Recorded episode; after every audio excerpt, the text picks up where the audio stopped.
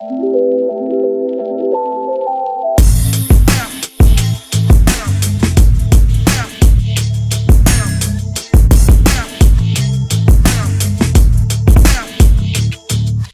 Welcome and willkommen to a new episode of OMR Media. I'm Pia Frei, host of this podcast in which we're interviewing the most interesting people in the media industry. And we're not doing interviews for this podcast. I'm co-founder of Opinary, a company that enables brands and publishers from the FT to the FAZ to engage, understand and convert their users. And please bear with me for a few welcome notes to our German listeners. Hallo zu einer neuen Folge OMR Media. Ausnahmsweise gleich noch eine englischsprachige Folge im Anschluss an die letzte. Warum? Weil ich kürzlich Nick Rockwell, den CTO, Chief Technology Officer von der New York Times getroffen habe und der sehr interessante Dinge erzählt hat, die ich hier nicht vorenthalten möchte. Nächstes Mal sind wir aber wieder ganz klassisch deutsch unterwegs. I swear. Thanks for your patience in this involuntary German lesson. So I talked to Nick Rockwell, who's the CTO of the New York Times, and I found it widely interesting. Um, the New York Times has a huge tech team, which plays a big part in making the Times the poster child in the digital subscription game. And we talked a lot about what Nick and his teams are focused on in making the New York Times reach their goals in digital subscription revenues. And the one thing that's on top of his agenda right now are recommendations and personalizing recommendations because it matters a lot how many articles a reader finds relevant on a site to convert them into a loyal and happily ever after paying subscriber. So I think anyone who's interested in digital sub publishing, subscriptions, all kinds of funnels, and the question of how tech and content goes hand in hand in building a successful publishing business will enjoy this episode. Viel Spaß. Nick, great to have you on the podcast. It's great to be here. We're meeting in Berlin at the Digital Innovator Summit from Verband Deutscher Zeitschriftenverleger. If you say so. Can you repeat it? no, I cannot. Verband Deutscher Zeitschriftenverleger. Have you been to Berlin, Berlin before? I have a, a, couple times, but it was about 12 years ago when I was working with MTV Networks and I came here to work with the German team a little bit. And so. besides a couple of new buildings, um, what are the biggest differences that you that you can see? Uh, that that's what I noticed the most. And okay. I, I, um, I was watching a show called Counterpart in the U.S., in which Berlin is split into a real world and an alternate world, and each one has different buildings half of them are fake. So now I'm wandering around being like, where's that building I saw? And then I realize that's from the fake world. So it's very confusing. What's the most German thing you've experienced um, during your stay so far? Ha, I don't know. I'm not going to take the bait on that one. I'm, I'm not sure. But I've actually found Berlin to be very laid back, which is not maybe what I would have expected. Are you wondering where, where everybody is? It does seem a little quiet, but coming from New York, I feel that way almost in any Everywhere. city. So, um, except for London, which is even more hectic for some reason. Uh-huh. But otherwise, that just feels kind of normal to me. Are you from New York? I am. I grew up there, which is weird that I'm still there. Yeah, I think it's a good choice. Yeah, well, there I am. and you're the CTO of the Times, uh, I think the biggest subscription-driven publisher in the world. How would you describe your work as a chief technology officer to someone who has no idea about publishers and tech? Uh, sure. Well, it's very simple. Um, I mean, the Times now is a digital product company to a large degree. Uh, that's where all the growth is in digital subscriptions. Um, and that's what I've done throughout my career. I've been doing digital product development since the web, the commercial web started, let's say in 1996 or so. Um, so that's what I do is I build products. Um, at the times, I'm also responsible for uh, like the regular corporate technology and, and how you know newsroom tools and also the technology supporting the, the publishing operation. But really, what I do is build products. We're gonna dive deeper into that. But um, before you joined the Times in 2015. Yeah, that's right. Yeah. Um, you have not been working in the publisher uh, world. And how did your work change after you joined the legacy publisher organization, which now is a product, digital product? Right. But um, how did it change? What differences there compared to other places you've been working in that you well, I, I did work at Condé Nast immediately before right. the Times. Okay. Um, prior to that, I was in a couple of startups and other media um, businesses like MTV. Um, but I will say that new, I, I thought, so I thought I knew what a media company was, and I went to Condé Nast, and they're like, "Oh no, we're a publisher," and I was like, "What? Really? Okay, that's different." And then I got to the Times, and they're like, "Not even a publisher." They're like, "Oh no, we're a newspaper." And I'm like, really? Like, what's the difference? you know? Um, so that's been interesting is the culture of news is so strong and so specific and has its own like rich history and its own sort of blind spots, let's say, and as well as like you know moments of brilliance. So it, there's been a whole culture that I've had to learn. And about. how does this self understanding of being a newspaper reflect in your work and in the product sided work? Um, it certainly reflects in a great deal of care and carefulness. Um, I always thought from the outside that the Times did very high quality work. The digital work was very good. On the inside, I see how labored over it is, um, and how really ultimately that re- results in over? like how the toil that goes into Okay, producing the products yeah. and, the, and the time. So I have found um, the Times to be like a, a careful, slow moving environment for the most part, although a lot of that has changed in the last, uh, like tremendously, even in the last three years that I've been there. What's the biggest challenge of your work right now? Uh, I think the, the biggest challenge is figuring out how to really scale um, our subscription business. Like as you noted, we're one of the biggest, if not the biggest, um, subscription-driven publisher right now. So it's kind of uncharted territory. Like there are no models we can look to to globally scale a news-based subscription business. so we have to figure that. that out. Okay. And um, so, on the question of what, what's on top of your agenda right now and this year, how does this subscription oriented um, or f- subscription focus, what does it mean in particular for you right now?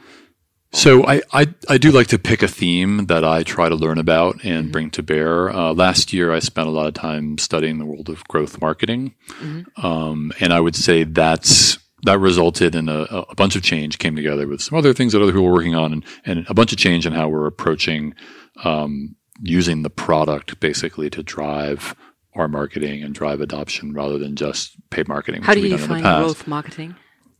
Um, I define it. I, I, I, there's a kind of a West Coast school of growth marketing in the U.S., which is a bunch of people, mostly came out of Facebook and Instagram and Uber to some degree, and it's people like Andrew Chen and Casey Winters and uh, this guy Brian Balfour from a company called HubSpot.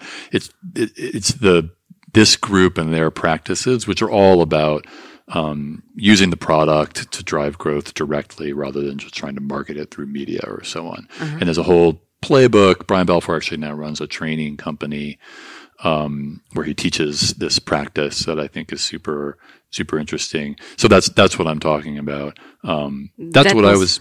Sorry, Last year. That was last that was year. last year. So and now the like I would say the organization is working through that. We put about hundred people through Brian's training. Um, uh, this year, I've been studying algorithmic recommendation. So recommendations, essentially personalization, if you like. I, it's not the word I like to use. Um, that's been a difficult thing for us to tackle uh, at the times for a whole bunch of reasons. Actually, what I'm giving my talk about later. Um, but I look at the role recommendation has played in the growth of Netflix and Spotify and feel like we have to find a way through our, let's say, journalistic concerns about how to do this because it's part of the growth playbook of these subscription giants that we want to emulate, at least to some degree. At least we need to explore it. And on the personalization part, um, a few weeks ago, you started asking your readers to fill out a form with about 20 questions, asking them for religion, marital status, uh, occupation, areas of, ex- of expertise, etc. And the call to action was help us to cover the news. Was that related to that project? Not, not at all. Actually, I think um, I don't know what that was. That was probably a survey that we were, we do a lot of surveys. We do a lot of user research. That would have just been some survey work. Uh, the reason I say that with such conviction is we don't we don't at this point in this day and age we don't really want to collect a lot of um, PII, you know, personally identifiable information. Um, we also don't believe that demographic data is helpful for personalization. Um, we spent time, I spent time with a guy named Carlos Uribe, who was the first uh, product manager of, of personalization and recommendation at Netflix and, and ran their program from basically inception for five or six years. And he told us very clearly that that was a finding that Netflix had. They tried, they originally collected demographic data. They tried to use that in their recommendation program and found it to be potentially useless. And the signal that was important was previous viewing history. So we're much more focused on reading history, to some degree geography, and then to some degree sort of circadian habits like time of day and so on and so forth. How are you, how are you meeting the skepticism that has been expressed by some people um, concerning recommendation and personalization of uh, feeding the filter bubble. Right. So, I mean, that that's exactly the kind of thing that has held us back um, Yeah. up till now. Um, and there's a number of different answers to that. Uh, one, like seemingly obvious but important insight is curation of the news and personalized recommendation. They don't have one doesn't have to replace the other. They can both live side by side in the product. We can do both of those things. And we lead with curation and we'll continue to lead with curation. That's a core value prop of what we do. And Our readers want to know like what they ought to know about what's happening in the world. But it doesn't mean that we can't recommend other content to them alongside that. We put out about 250 pieces of content a day. So even our most engaged readers are never going to see everything. Um, so it's really a, we think of it as a reader service and you know, we'll fight the filter bubble through our objective curation of the news, but we also take it into account in the algorithms. And I think it's a simplistic view, even of what the user need is to say, I'm just going to keep giving you the same things that, you know, you said you wanted yesterday. That's not how people work. And as your main target group, uh, you have a metered paywall, which means you can read up to. I'm a subscriber, but you can read up to four or eight articles.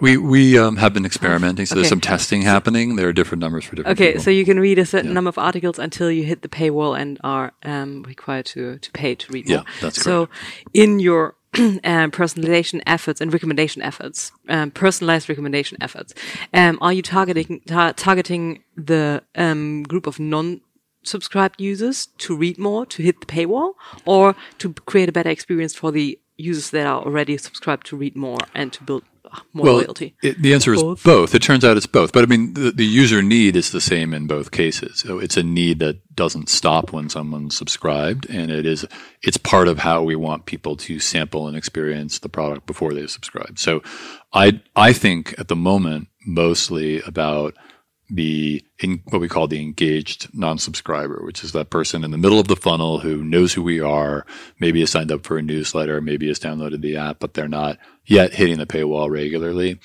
Um, that's what I'm most focused on, but everything we do for that user is valuable for our existing subscribers as well. So we expect to see benefits on retention and just user satisfaction. That's very interesting and definitely something many people are thinking about. But um, to understand that better, I want to understand first how you're actually working and how the product side at Times is organized. So, how many developers does Times have? We have a big team. Uh, we have about 320 engineers, project managers, testers. That's all. That's excluding product managers. We have another 40 or 50 product managers, I think. So all in all, people working on the actual construction of the product is over 400, probably designers as well. How does it compare to the editorial and business side? So, Our newsroom is about 1,500 journalists, so that's obviously much larger. Um, and the rest of the business side is, if you add it all up, including that development staff, is also about 1,500. The company's about 50 50 altogether. So the balance of those folks are all kinds of people from like corporate overhead functions like finance and human resources to a large marketing team, a large ad sales team, and so on. And as I know from my own company, uh, um, many resources don't necessarily make you faster. um, and the Times has additional complexity because it's not only one product, but a product universe with spread across your website, apps, newsletters, um, audio, video, subscription product, uh, a presence across across third party distribution channels from Facebook, Instagram, not Apple News. Um, plus internally your content management system. We do your- we do actually share content with Apple News. It's just limited. Ah, okay, but there were some debates around it last week. Yeah, we just we, we view it as a marketing channel. Yeah, We're not okay, in the okay. subscription product. Uh, Right. Yeah. Right. Um. Your but you have your CRM, you have your analytics, etc. Mm-hmm. So how, how are you holding everything together? How are you coordinating the needs, requirements, and standards um, across your channels? Um, I mean, it's very difficult, and the world is complicated, and and uh, I think all those challenges you mentioned are the same as really everybody faces, and we're fortunate to at least have a big team and a fairly decent amount of resources to try to tackle all of those things. Um, how do we do it? When the answer is we try to have a focused strategy and use it to prioritize effectively, just like anyone else, and it's not at all easy. Um, in particular, I think one of the things that's hardest is reacting to the um, the platforms when they change things because we have no control over that. And quite often, Google or Facebook or you know. Uh,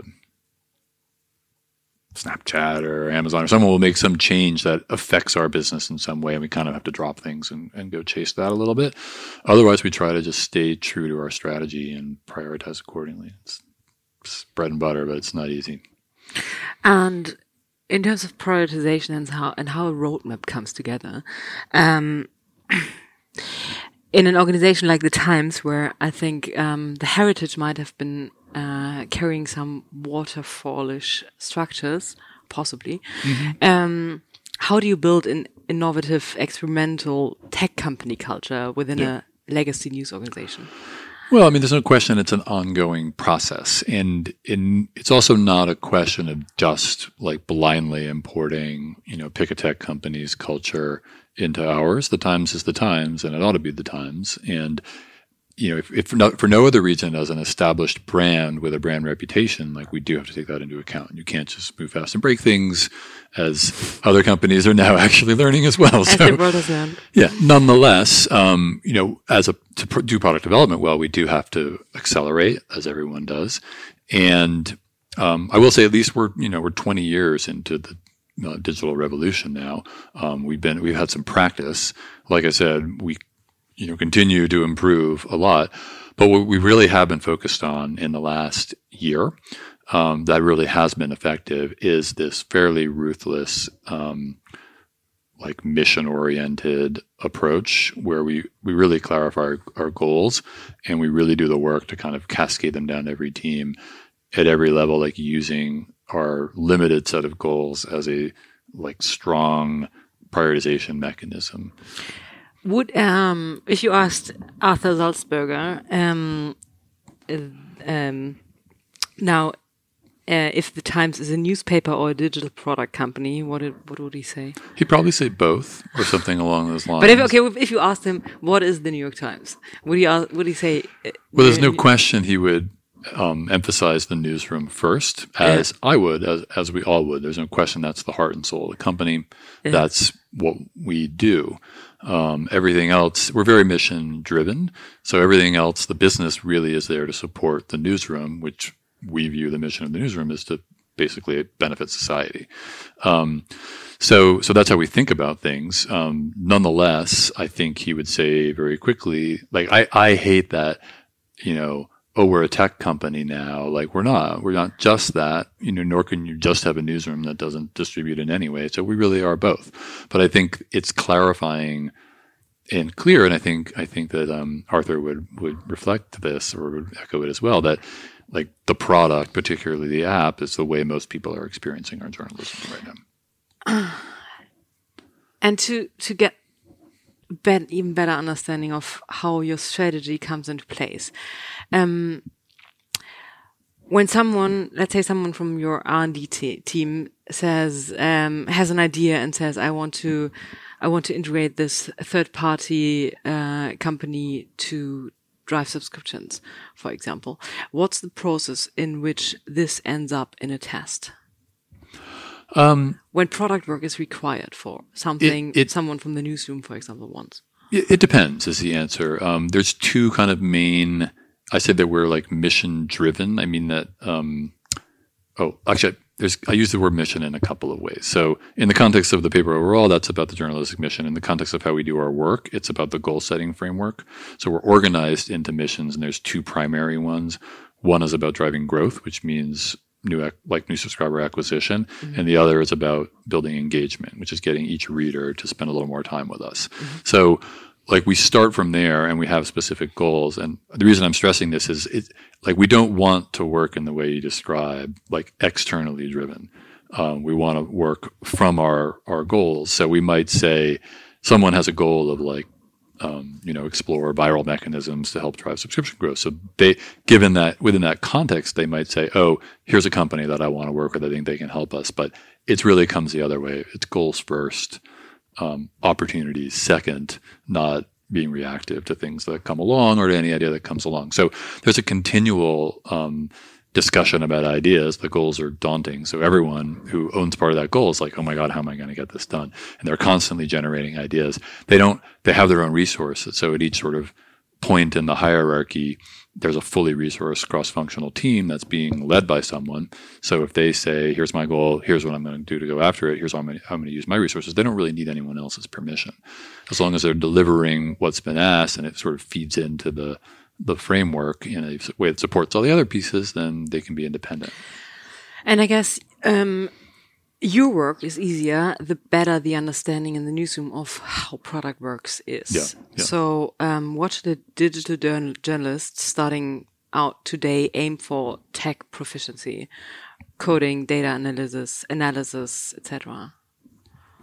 Well, I think First of all, what you know, I think you were first alluding to is we were partnering much more closely with the newsroom than we had in the past. In the mm-hmm. past, there wasn't actually a lot of communication, and now there is. So, are they sitting together? Yeah, very often. Uh-huh. Yeah, actually, our developers, most of them sit in what was traditionally the newsroom, and now everything's mixed up, and nobody knows mm-hmm. what anything is. So, um, so, so learning about product development, taking it seriously. Um, product development is surprisingly complex like discipline and topic and when you first encounter it it's easy to be simplistic about it. Like i know what to do let's just do this. So taking the time to understand the process and the importance of testing and validation and uh, you can't just like run with the first idea you have like that's number one. You were getting at something else which is how developers and journalists actually work together like even on journalism. And what do you see as requirements from journalists to to make this collaboration fruitful? Yeah, I think so. When we talk about working on the journalism, like the work that our graphics desk does and the kind of interactive stories, that rests on people having multiple skills. So we see journalist developers or you know designer developers, every possible combination um, of those people, like data people, data journalists, all you know each with a mixed skill set and each working together. Um, that's how that work happens, and ha- that's actually something that we've done quite well. If you were a young journalist now, um, what courses or groups or projects or challenges would you recommend? I think there's a lot of different ways to go. I mean, like I like what I described. There's many different combinations of things. So first of all, I would say follow your passion and what's interesting. I never I never want to tell people to learn how to code if they don't already want to learn how to code because sure. it's not going to work out. it's hard. How but, many journalists you, in the New York Times newsroom can code?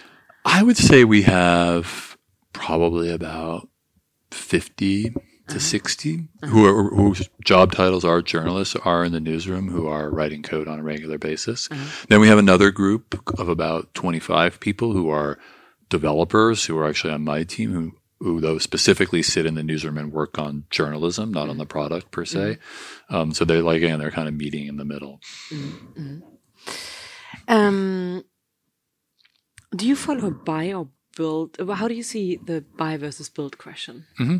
Uh, the answer is I see it as different in every specific situation. Um, it's, what would be an example where you lean towards buy and where you lean towards? I build? mean, my bias is I would always rather buy something because building is hard. But in practice, if you're going to buy something, it's got to be spot on and it's got to be perfect for your needs. But and then you're the times you can require things from. Well, yeah, but but you can't make um, a vendor do something that they're not already setting out to sure. do. Like it, that ends badly for everybody. So yeah. so we try not to do that either. So in the end, we we end up building a lot. Um, well, but usually these things are not so simple, and, and almost everything we do involves pieces that we build and pieces that we buy. Um, so, uh, what's a good example would be the way that we run our marketing campaigns. Mm-hmm. Um, first of all, all of it relies completely on Google's data infrastructure. All the data we're collecting is going into BigQuery. We're using Google's data tools to do our analysis and come up with ideas. And then we use a platform called Action IQ to actually um, create the segments and drive campaigns off of them. Mm-hmm. But there's a ton of other work. Like we do most of the front end work ourselves. We do also use some other tools like Optimizely and mm-hmm. Magnolia, mm-hmm. which is like a marketing oriented content management system. But there's a lot of code plugging these things together. And then there's big chunks of the work that we just do ourselves. And I think that's the best way to do things. The way I think about it is I'd rather buy something, but I never want to be afraid to build something. So I need that engineering capability so I can do what I have to do. Um, and another good example in the opposite direction would be our our newsroom workflow and content management system, which we call Scoop, which is almost completely a build. Um, we do use a open source text editor in the heart of it uh, called ProseMirror. Um, it's actually created by a German guy, I think. Huh. I think he's German. Um, Must but, be genius. it's pretty good actually, but most of that is is custom built, and the reason is like the way that our work our workflow works and our newsroom runs is incredibly important with 1500 journalists, like a small optimization is going to have a big impact and save a lot of people a lot of time. So we just don't want to be forcing our newsroom to conform to somebody else's workflow. So, as you mentioned, your marketing infrastructure um, again, what segments are you actually using for your target groups? Oh, these will be all kinds of things, and they're mostly behavioral. So, uh -huh. like a segment for us will be someone who um, maybe signed up for a newsletter but hasn't like op- uh, opened anything in mm-hmm. the last month or something like that. So mm-hmm. we're defining mostly like behavioral segments that we'll go after with some kind of specific campaign. Do you agree that um, subscription-oriented publishers ought to turn into marketing uh, experts on their own behalf? When they want to well, thrive, I mean, or you can try to hire someone to do it for you. Um, you know, I work with some I don't know who I don't know who that would actually be because like nobody really has the playbook on how to do subscription marketing well. So um, I, you know, I think the answer is for us, we need to figure it out, and we invest a lot of time and effort into our marketing. Um, it's like I said, it's one of the two major parts of our goals right now. Um, it, on the other hand, again, like we have the luxury of being quite large and having some money to spend. I think it's really, really challenging. I actually think in the long term, effectively effective subscription marketing is probably the biggest barrier for smaller um, publishers who want to build a subscription business. What is your most successful marketing and conversion channel um, these days? I guess it changes, but I mean, conversion happens on our website primarily, um, but acquisition yeah. comes from all sorts of places. I think it's the same really as it's been for a while. It's search and social. Um, we do also we view things like Apple News as a marketing channel or Google News, a way to introduce people to our brand. Um, Google News is doing pretty well for us right now. Apple News is such a closed like walled garden that it doesn't it's not great for us. Mm-hmm. Um, but uh, you know, I think it's search and social, and we've seen social dip a little, and search is hanging in there and quite strong. So that's you know same old pretty much. But our focus is on the what happens deeper in the funnel, building engagement in the mid funnel, and driving conversion in the bottom of the funnel. Mm-hmm. Um, conversion, uh, sorry, subscriptions are the, I think the dominant theme here. So, and the Times is uh, the poster child for subscription-oriented publishers around the world. I think more than sixty percent of the Times revenue come from digital subscriptions, mm-hmm. right? Uh, from that would or be from subscriptions overall. No, no. Yeah. yeah, and from subscriptions overall, what percentage is digital subscriptions? Uh, it's right around half now, mm-hmm. and the numbers on the digital side are much larger. Uh, but our print subscribers, you know, God bless them, pay us a lot of money for those subscriptions. So the revenue is, is just about half. And you closed 2018 with um, something like 4.3 million subscribers in total? Yeah, I think that's right. That sounds about right. Uh, yeah. It was my calculation. and you're aiming for 10 million subscribers in 2025. That's right? our new our new ambition. Yes. Oh, um, when the Times doubled down on subscriptions, and what were the most crucial changes you applied to the product in the first steps? I think we're still in the process of doing that. Sure. Um, I, I, would say, like, we started in 2011, and for years we regarded it as an experiment. Yeah. Um, it really wasn't until the last, I would say, two, maybe three years that we really, I would say, two years that we have been, we built the confidence that we can really do this and continue to grow it. Um, the Trump bump Trump was bump. like a, it really only lasted for a couple quarters and yeah. it was a boost of confidence followed by a crisis. You know, we were like, uh oh, like when it started to come down, we're like, oh no, where's this going to end? You know, we're going to go back totally to where we uh-huh. were. And the answer is we didn't, we came, we actually had learned a lot in the meantime and we were able to sustain subscription growth at a much higher level than we've been at. So, um, I think it's really in the last couple of years that we've really, I would say, doubled down on on the subs business, and we're still in the process of, like I said. But what, what was what were the basic product um, related changes you applied when this experiment turned out to be more than an experiment? Um, still, still in progress. So the Sure. work I mentioned around, um, uh, like algorithmic recommendation Yeah. is a reaction to that. Yeah. It's it's studying others who have built big subs content based subscription businesses. But like, that could be something for, of interest for someone who's purely interested in reach and advertising revenues, right? Um, I spent a lot of time in advertising supported media businesses, and I never felt that it was worth it. Um, Uh-huh. And amongst the reasons are that, first of all, it's quite hard to do. Second, that incremental revenue is not, I mean, incremental inventory for an ad business is not necessarily linearly valuable unless you're a purely programmatic business, in which case you have other, you have all kinds of problems. like you're basically screwed. So if you're, if you're selling on brand, you don't necessarily get the same money for that incremental, um, those incremental page views. Um, so it's just it's it's much harder to make that calculation work. But for a subs business, it's also only it, it it's only fundamentally going to work on your relatively engaged users. So it's a small subset of your of your audience that's going to respond to any kind of personalization. Um, and again, so in an ad business, it's not moving the needle enough. In a subs business, we only really care, you know, about we have 150 million monthly uniques, four and a half or three and a half million digital subscribers, another some millions of highly engaged non-subscribers like those are the people that we care about so we can really move the needle on that cohort even if we're not touching the other like 140 million people that we're seeing As you just mentioned, the Trump bomb. Um, do you see regular spikes whenever there is a um, New York Times uh, focused Trump attack? Uh, the tweets. Um, we did in the beginning. We really did see uh, a lot of correlation. Um, a Trump tweet uh, did lead to a spike. We don't really see that in the same way anymore. I think, like everything, I think Trump tweeted 34 times about us in 2018 alone. So everyone's gotten a little inured to it, to that storyline, as it were. Uh, which is good actually, because we don't really want our business to be dependent on those kind of externalities. Yeah. So, um, and I think, as I understand you, um, um, a very important base to be independent from any uh, external um, Trump factors is your own marketing expertise and uh, user subscriber management, right? So, you are you building this entire product base in house?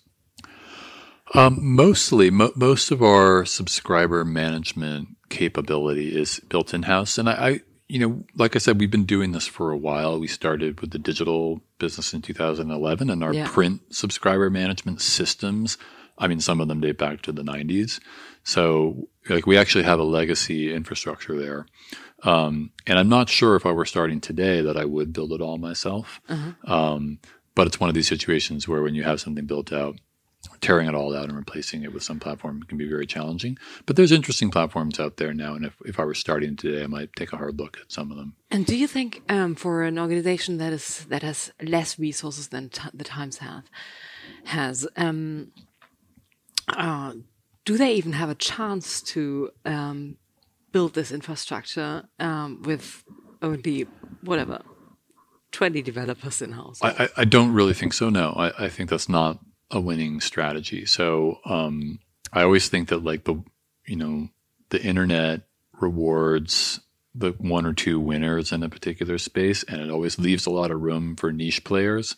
But it's really really hard to be in the middle, and this is one of the ways in which I think that's true. So um, I would I, I think you know, whether we're talking about subscription marketing and doing that really well or algorithmic recommendation doing that really well, the bar is high these days and, and these are expensive, long term, difficult things to do. Um, so if I were like a mid sized publisher, I would definitely be looking for the right partner, which is not going to be easy to find. Uh, many, many, many people that you ask what drives your um, subscription growth say it's great journalism, sure. Um, so, but if you and the entire product team at the Times would drop the pen now, um, what would happen to the growth curve of your subscriber base? And Oh, it would take a huge nosedive without a doubt. I mean, it, it's not enough. Like, it, yes, it's true. The journalism is the product. There would be nothing without the journalism. At the same time, like, it would be naive to think that the journalism alone can drive the growth of the business. The world is just too complicated. There's too much noise. Um, you can't assume that people are going to find you, that they're going to really understand what you do. Um, even your, you know, your loyalists have to be continually like re-engaged with, um, because again, there's so many, so many demands on everybody's attention these days. So no, the, the marketing and the, and the product work that we do is absolutely critical to sustaining the growth. And to understand your acquisition funnel again a little, um, in more depth, um, taking an example, like I'm a user, um, I have landed on on the website three times through search. What happened to me to turn into to turn me into a subscriber? Well, we the, first of all, that the playbook changes all the time. You can't yeah. just figure it out and run with it forever. Mm-hmm. Um, I mean, we think the most powerful um, levers at our disposal are to try to get that person to sign up for a newsletter, uh-huh. or a little bit harder, like try to get them to download the app. Okay, so, so I've been landing on, I've been googling, for example, recipes, mm-hmm. and um, so what newsletter would be recommended, and would it be a pop up, or how would it work for me? Um, yeah, we would we would we would place that prominently yeah. in the in the in the user experience. We don't really so Not we would first time, but only the, th- the second or third time I'm there, or right away. Probably probably right away. I mean, unless like if it, well, definitely right away, unless we knew something else about your history. I mean, the there you know many many of our um, 140 odd, 150 odd million monthly uniques are you know one and done social and search users. So definitely for those people, the only thing action that makes sense is to try to grab a hold of that person's attention and get some connection to them um, so we can work to try to re-engage them. And we're not going to be successful that often but once in a while we will be. So for cooking it would be our cooking newsletter okay, which so is actually great. are, you, are, you, signed up for you, it? you con- convinced me. I subscribed to the cooking newsletter but then my cooking um, passion died um, immediately or for whatever reason and i'm not opening this newsletter. What mm-hmm. happens then well, it, we will have asked you to opt in to marketing emails, and if you opted out, then we'll leave you alone. I mean, you know, we will respect that. I opted in. If you opted I, in, then we will attempt, we'll attempt to re-engage you, probably first on, on the cooking newsletter, and failing that, you know, we might put some other options in front of you. Um, most of the time, we're trying to steer people towards our like biggest, most you know, useful and representative newsletters, which today is the daily briefing, which is the morning news every day. Um, and just good. starting a personalized newsletter that we want to be sort of another view into the times that gets at a different user need. Ah, and the personalized newsletter is based on what I've been reading in the past. It's it's based on an algorithm that uh-huh. will, that potentially has many inputs. So um, if we have a good reading history on you, it will definitely that will mostly be what drives the recommendations. If we don't have a, a, a, lot of information on you, it might be simpler. It might be mostly the most popular things with a few modifications based on the couple things that we do know about you. And on that example um, that we just discussed, me Googling recipes, um, what's the conversion rate you typically see um, for on, newsletters? On, uh, you know, I honestly don't I'm not sure off the top of my head. Um, it depends on the cohort. I mean, when people, when we get people to register or download the app, um, we'll almost always get them to sign up for a newsletter. But a like a one and done like SEO visitor, um, it's probably quite low. Uh, probably a few percent. I'm not quite sure. And then the conversion you see from newsletter subscribers into paid subscribers? It's much higher than the conversion of non newsletter subscribers into paid subscribers. It's much higher, like means? ten times okay. ten times higher. Uh-huh. And then what's your churn rate? Uh, I can't actually reveal that, um, but it's good. Based on what we know about other subscription businesses, we actually have a very low churn rate. Lower than fifty percent. Oh, much much lower than that. Yeah, yeah. Lower than thirty percent. Uh, I can't tell you. okay. Um, and you know the reason, just to be clear, is that um, people build models of our business, analysts, and so on, and we have to. It's actually um, we're not allowed to reveal certain information about. How are you experimenting around dynamic pricing to um, keep the churn rate low? Um, we're thinking about it. Um, it's tricky. Uh, we need to be quite careful. Um, I think we haven't really done any uh, of that yet. Um, we do, you know, we have a we have a call center where we try to save people who are trying to cancel, um, and we'll offer them a discount sometimes. So that's effectively dynamic pricing, Uh-huh. um, but we haven't really gotten into doing that algorithmically. We've done some modeling and some testing. Is it But- an in-house call center? Um, no, no, no. That's actually that is outsourced. Uh-huh. Um, but we need to be thoughtful about how about fairness. Essentially, you Yeah. know, we don't want Absolutely. people to feel like they're being treated unfairly if they don't get the same price as somebody else. So we're thinking about it. What correlation do you see between people who are engaged in your very uh, sophisticated prom- uh, comment section and um, your loyal subscriber base? Oh, there's a high correlation. Many of our commenters are also subscribers, probably the majority of them. There are definitely some, there, we have some people who are highly engaged who nonetheless don't subscribe. Um, probably some of those are the people who engage in our comment section from an adversarial perspective, uh, which we welcome. You know, we, we moderate all of our comments, so we do filter out non-productive comments, but we welcome people with different points of view. How many people from an editorial side are working on the comment section and the moderation? Uh, we have a fairly large moderation Yeah. team. Off the top of my head, I think it's 15 or 20 people probably, Uh-huh. um, which is very unusual in, in the publishing world today as well. We also we have some fairly sophisticated technology there. We partnered a couple of years back with um, Jigsaw, which is a Alphabet uh, funded company that's actually um, a public good corporation, I think, as I recall, um, and they work on making the internet like safe for underrepresented populations.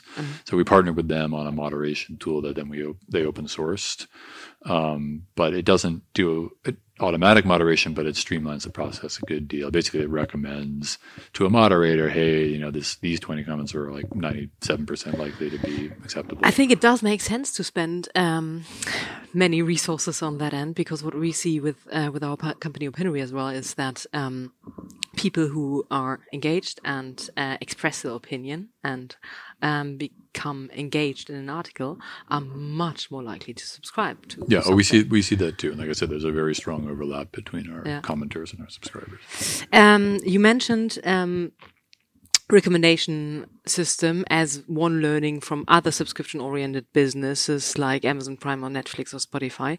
Um, what are other things that you've learned from these? Um, from Well, these the other obvious lesson is um, is that first and foremost, the investment in content does drive the business, and that's a little different from saying like quality journalism. But that's more reverse learning, right? Right? That's like Netflix investing into their own content. Content. Well, that's what um, I'm talking about. yeah, I don't know. okay, I, I get wouldn't. I wouldn't consider reverse learning because it's not. It's not just about like having lots of content. It's the way that they use the content to actually drive their marketing. So, like Netflix, they don't really market Netflix. They do market, and a lot of it is through um, earned media as well, like the shows that they produce, and that's what drives Yeah. their marketing. So, like we know from talking to them when they enter another geography, they do two things. Um, actually, they really only do one thing, which is they they produce a certain amount of content locally that they believe will appeal to that market. It'll be created by people in that market, and then they just they bring their recommendation engine in, and they actually let that do the programming. They don't they don't try to like curate for the German market or the French market or whatever it may be. It's the combination of that of an investment in content that does take into account like different cohorts or you know types of people or and geographies, but then they just apply the recommendation to everything. Um, I think one element that is um, not part of the strategy of Netflix, for example, is this community element. Um, like, for example, the New Yorker has the, um, like New York Times does as well, has the advantage to be a brand, an incorporated brand that um, is very appealing to people to um, to be part of and to run around with the tote bag and to, um, to to to speak about the recent articles because it brings across a certain image. How are you building on that? So that's a really interesting question. That's one of the big debates that we have. I think to me, it's very clear that we're incredibly lucky to have this kind of what I would call an identity brand that people really identify with and they think of as part of who they are. Um, there's a couple of perils that come along with that. One is that whenever you have that kind of brand, there are also people who don't identify, right? You know, it, can be a little bit of a um, like a sharp knife, um, and you know, even more than you know a problem on the marketing side. Like that's a sort of a mission problem for us. Like we don't want to be seen as oh we just appeal to these people and not to those people. Mm-hmm. We actually view our purpose in life as creating you know producing objective news for everybody. So we have to be a little careful about that. We also I think it just culturally doesn't feel um, important or right in some way for a serious news organization to be like appealing to different um, aspects of someone's lifestyle. We tend to just not take what we would call like the features uh, journalism or service journalism as seriously, which I think is um, something we're re-examining. I hope we're re-examining because I think it's really important. So that's a work in progress, though. Um, you know, actually, it's been interesting. Like you mentioned, the tote bag. Like tote bag is actually a really powerful tool, um, and we had never done any brand marketing of any kind up until a couple of years ago. We hired a chief marketing officer, David Rubin, um, and he's come in and actually started to market the brand, and that's also included actually like merch, you know, in a way that we hadn't really done as much of before. So we've even done a couple of collaborations. Um, I think we did one with uh, I'm going to probably say it wrong, but Sacai or as a Japanese like mm-hmm. fashion label. We did a collaboration with them, and now like we're seeing like NBA players show up wearing our T-shirts at like courtside and all this stuff. Like, and we're a little uneasy with it, but it, but I think it's great. Actually, I think we have to embrace um, what our cultural significance is and what we mean to people, and not try to run from it. Mm-hmm. mm-hmm. Um, we're getting to an end, but not before I not I ask you a couple of rapid fire questions. So sure. answers uh, supposed to be very short. Okay. um, three words you associate with Germans. oh, I can't answer that rapid fire. I'm, I'm too well trained for that. Um, I don't know. I don't. I don't think I know all the Germans, so I can't say yet. Oh, okay. that, that's a that's a lame first answer. um, okay, uh, related question. On a scale from German bureaucracy or the cliche of German bureaucracy mm. to Fyre Festival, how structured are the Times product workflows right now? Um, we're fairly Germanic. Like the Times does thrive on discipline. So um, I, I, would say we're definitely leaning to the German side of the spectrum. You're supposed to say that. um, your three favorite podcasts? Uh, the Daily would be one, sure, of course. Um, but actually, I actually do listen to it. Um, number two would be this podcast called Philosophize This, which I think is pretty well known. It's a guy named Stephen West, and he talks about the history of philosophy. It's For great. some reason, I'm it's on really like great. episode 20 of like 120. So I don't know. It's going to take me like three more years to get through it, but that's been fun. And, and that's probably it. I don't regularly listen to that many podcasts, which makes me like sort of a bad person. Um, As of today, you're obviously listening to OMR Media. And I will now be checking it out for sure. Um, I do listen to a lot of books.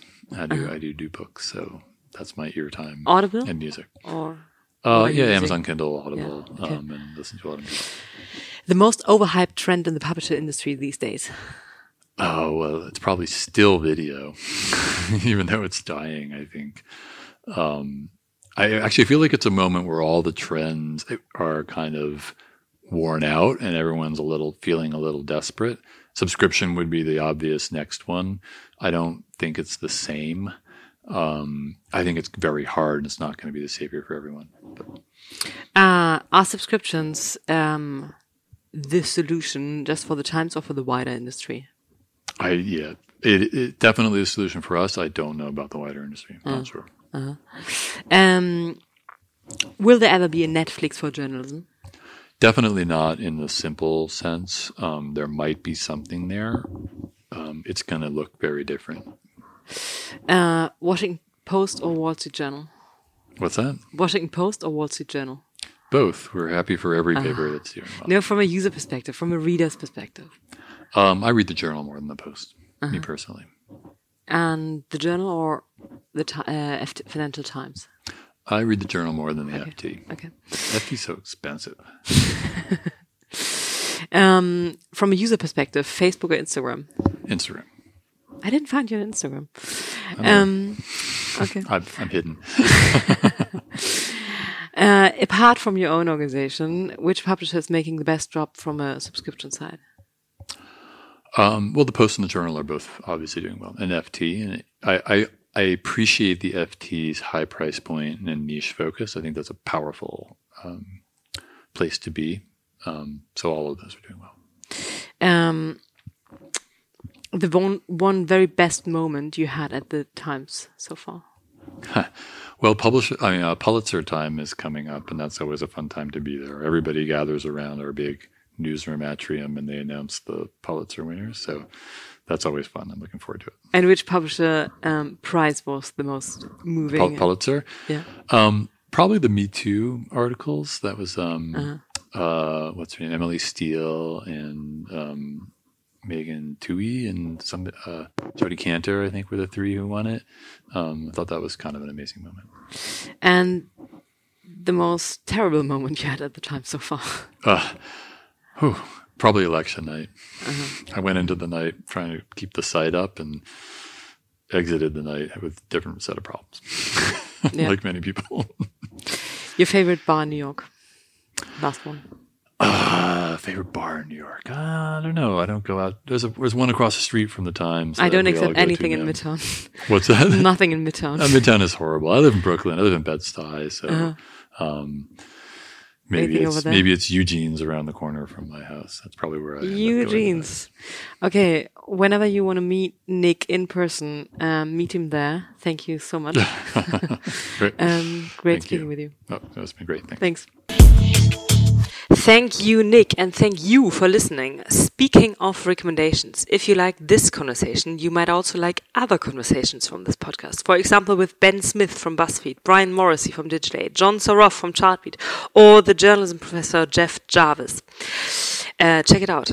And two more recommendations. This podcast is produced by OMR, Online Marketing Rockstars, and they are hosting a huge festival in Hamburg in May with many interesting people like Jon Steinberg from Cheddar, the Gimlet founder, or the author Yuval Noah Harari. So, if you ever considered a trip to Hamburg, my hometown by the way, now is the time. Please come. You'll also find Opinary there. Goodbye, English listeners. And one more thing for the Germans. Es gibt in der OMR-Familie einen Podcast, den ich jedem ans Herz legen möchte, der noch nicht alle Antworten im Leben oder im Marketing gefunden hat, nämlich Ask OMR.